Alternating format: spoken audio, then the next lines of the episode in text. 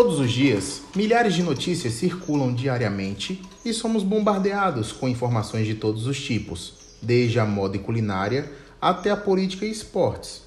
E um destes assuntos que são constantemente tratados na TV, jornal, sites e até em grupos de família e amigos no WhatsApp, quando agrega na discussão político-partidária, mas que passa um tanto despercebido no nosso cotidiano, é a questão fiscal do país. E este tema para ser bem dialogado e usado positivamente pelas pessoas, requer que se conheça e pratique a educação fiscal. Este tema é, de longe, um dos mais importantes para a sociedade, porque a quantia de dinheiro arrecadada através de impostos pelo governo nas esferas federal, estadual e municipal, que são cobrados em todos os produtos e serviços que são oferecidos nos últimos anos, ultrapassou facilmente a casa do trilhão de reais. Para nós termos ideia do quão é enorme este valor, pegue um número 1 e coloque 12 zeros à direita. E para entender, conhecer e saber usar a educação fiscal a seu favor, dos seus parentes, amigos e, por consequência, de toda a comunidade que esteja inserido, este é o Fiscodaura, o podcast que trata a educação fiscal como você precisa simples, direta e inteligente. Eu sou Eduardo Braga e este é o nosso primeiro podcast desta jornada pelo fisco em todas as suas esferas de alcance.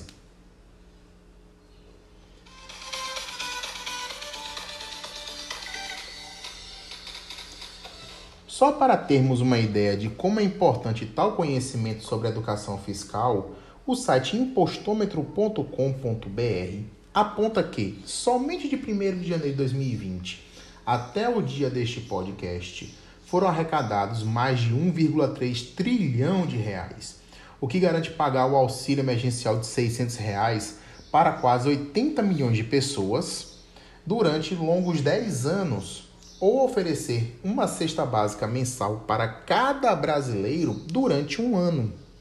E mesmo com todo esse dinheiro, os investimentos realizados pelos governos com os tributos arrecadados, em muitas ocasiões, parecem que são insuficientes para cobrirem todas as necessidades apontadas pela população brasileira, mas dão conta de pagarem os mimos de uma pequenina parcela de pessoas que ocupam mandatos eletivos.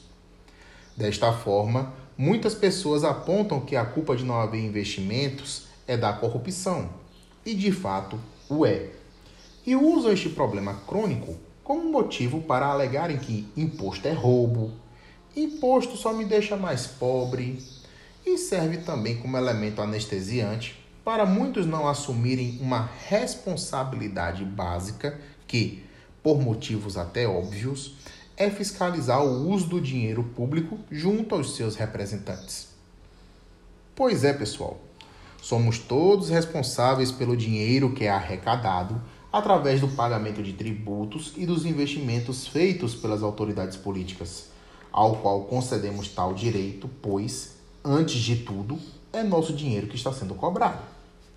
Porém, há grande chance de vir aquela pergunta mais completa: como podemos fiscalizar o dinheiro que entra no governo na forma de tributos e sai na forma de investimentos e custeio da chamada máquina estatal? A resposta pode parecer óbvia mas é essencial que se diga para darmos a essência deste podcast, com a educação fiscal das pessoas. Mas o que é educação fiscal afinal de contas? Se você ainda não fez esta pergunta, este é o programa que vai te fazer pensar e vai te ajudar a não só responder, mas entender o porquê de conhecer este assunto tão importante para toda a sociedade, principalmente neste momento ímpar da história que é a pandemia do novo coronavírus. A educação fiscal de forma direta é uma política na qual as pessoas se tornam responsáveis pelo dinheiro que o governo investe na forma dos tributos que lhes são cobrados. É como quando você recebe uma mesada de seu pai ou de sua mãe. O dinheiro pode ser seu, mas seus pais que lhe deram este dinheiro. E como direito adquirido por terem lhe dado o dinheiro, eles podem lhe perguntar como você está fazendo uso deste dinheiro. Se o seu uso for para algo que eles aprovam, você continuará a receber sua mesada.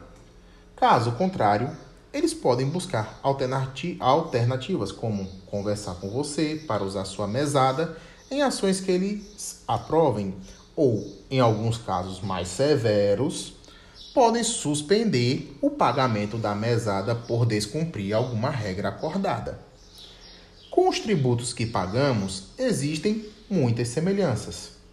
Elegemos prefeitos, vereadores, deputados, senadores, governadores e presidente, para que estes possam gerir o tributo arrecadado da forma mais justa e usá-lo da forma mais eficiente possível. Caso não aprovemos a forma como o dinheiro é gerido, a cada quatro anos ou menos tempo, uma nova gestão pode ser escolhida através das eleições e os antigos gestores não terão mais acesso a este dinheiro, em teoria. Assim, quando falamos de educação fiscal, estamos tratando de como as pessoas podem, através do exercício contínuo de consciência cidadã, buscarem os direitos que a lei lhes garante através de um controle social e fiscal do Estado por meio das pessoas. Mas a educação fiscal não trata somente da arrecadação de tributos e o uso deste tributo em áreas essenciais como a saúde, educação e segurança pública, mas também busca mostrar à sociedade os efeitos negativos da sonegação fiscal, do contrabando, do descaminho e da pirataria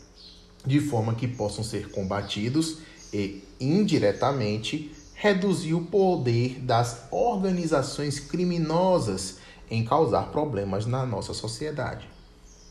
Com a educação fiscal, descobre-se que o tributo cobrado pelo governo tem por objetivo ser usado como ferramenta de justiça social. Parece ironia, mas não é.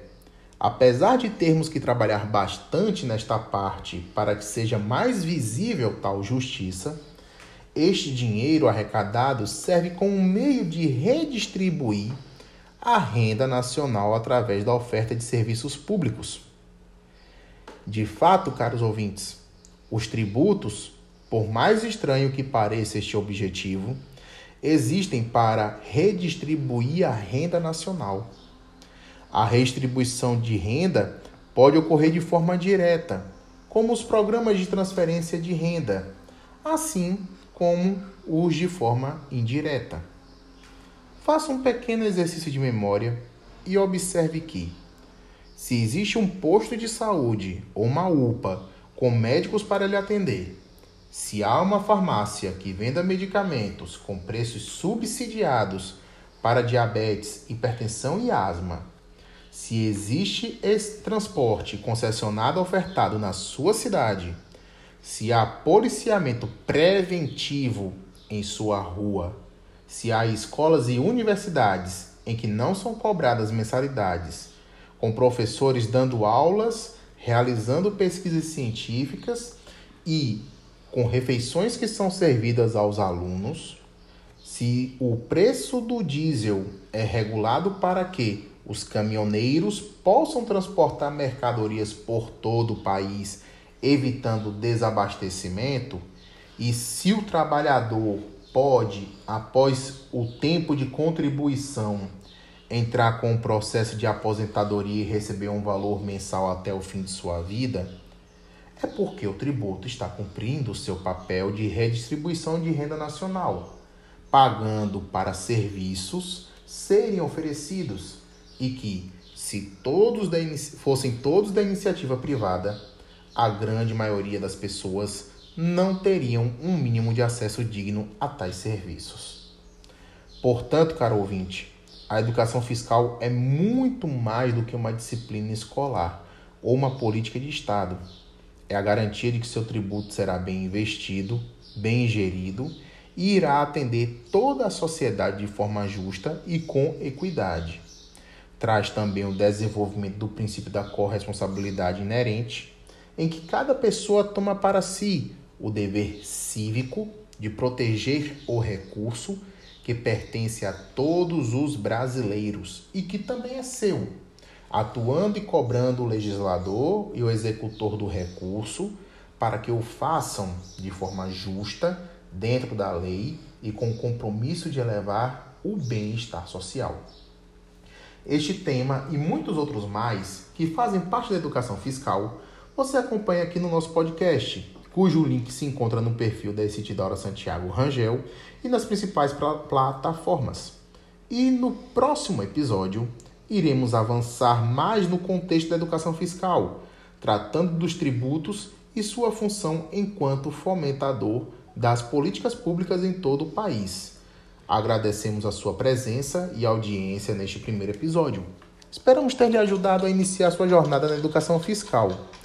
e permitir abrir um novo horizonte sobre a gestão do dinheiro público. Até nosso próximo episódio. Tchau!